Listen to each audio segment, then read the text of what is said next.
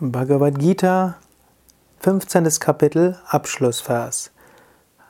Hariom Tatsat iti Srimad Bhagavad Gita Supanishatsu Brahma Vidyayam Yoga Shastri Shri Krishna Juna Samvade Purushottama Yogo Nama Panchadashodhyayaha so endet in den Upanishaden der glorreichen Bhagavad Gita, der Wissenschaft vom Ewigen, der Schrift über Yoga, des Dialogs zwischen Sri Krishna und Arjuna, das 15. Kapitel mit dem Namen Der Yoga des höchsten Geistes, Purushottama Yoga.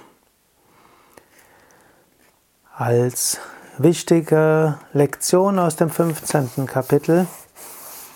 Das ganze Universum ist wie ein großer Baum.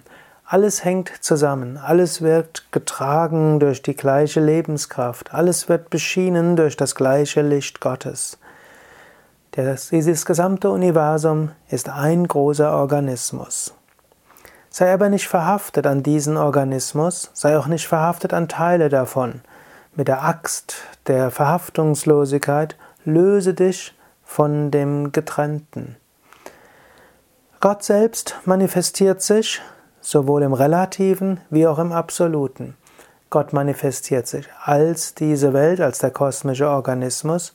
Gott manifestiert sich als das Bewusstsein hinter allem. Gott manifestiert sich im Einzelwesen als der physische Körper, aber auch als die Psyche, als die Einzelseele. Gott manifestiert sich aber auch als das höchste Selbst in jedem Wesen. Erkenne Gott auch in jedem Teil. Erkenne Gott in dem Licht. Erkenne Gott in der Sonne, in dem Mond, in der Schönheit. Erkenne Gott in der Nahrung. Erkenne Gott in den Pflanzen und Tier, Pflanzen, wenn wir jetzt von der Nahrung sprechen. Erkenne Gott auch in der Verdauung und im Prozess der Verdauung. Erkenne Gott in allen Lebewesen. Erkenne aber auch, dass letztlich Gott hinter allem steckt als die eine unveränderliche Seele. Und sei dir bewusst, die Gotteserfahrung zu machen, das ist deine höchste Aufgabe, deine höchste Pflicht. Alles andere ist dieser Pflicht untergeordnet. So kannst du der Bestimmung deines Lebens gerecht werden. Dies ist die Essenz des 15. Kapitels. Damit endet das 15. Kapitel dann folgt als nächstes das 16. Kapitel. Noch ein paar kleine Hinweise. Es gibt das sogenannte Bhagavad Gita Portal, wo du den, die gesamte Bhagavad Gita lesen kannst, die ganze Bhagavad Gita lesen kannst in der Umschrift mit diakritischen, ohne diakritischen Zeichen, sodass du mitrezitieren kannst. Du findest auf Devanagari, also in der Sanskrit-Schrift, Du findest alle Verse, du findest verschiedene Kommentare zur Bhagavad Gita und du hast die Möglichkeit, auch selbst Kommentare dazu zu schreiben. Geh doch mal auf das Bhagavad Gita Portal unter www.yoga-vidya.de. Dort gib in das Suchfeld ein Bhagavad Gita. Es reicht auch einfach nur Gita einzugeben und dann kommst du auf das Bhagavad Gita Portal. Und dort kannst du die Bhagavad Gita noch sehr viel gründlicher studieren. Du findest dort auch alle Verse rezitiert von verschiedenen Rezitierenden, also Pandits, äh, wie auch von mir. Du findest auch Videos zur Bhagavad Gita, viele Bilder und auch Links zu verschiedenen Bhagavad Gita Ausgaben. Manchmal ist es auch schön, die Bhagavad Gita als Ganzes zu lesen oder auch Teile immer wieder zu lesen.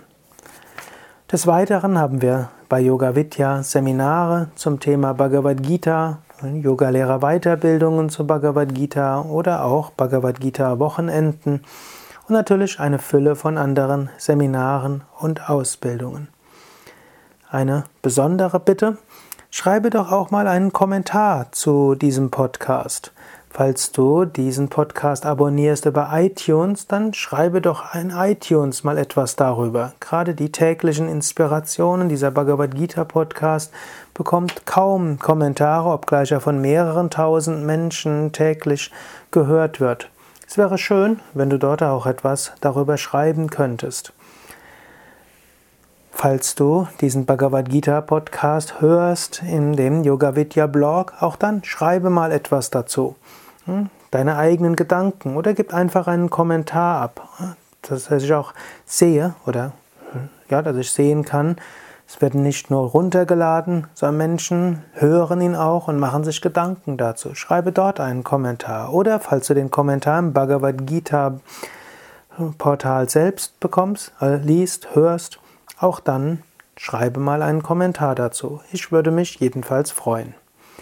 Alles Gute und bis zum nächsten Mal und sei dir immer wieder bewusst, in dir ist Purushottama, das höchste Selbst als Gott oder Gott wohnt in dir als Purushottama, als dein innerstes Wesen.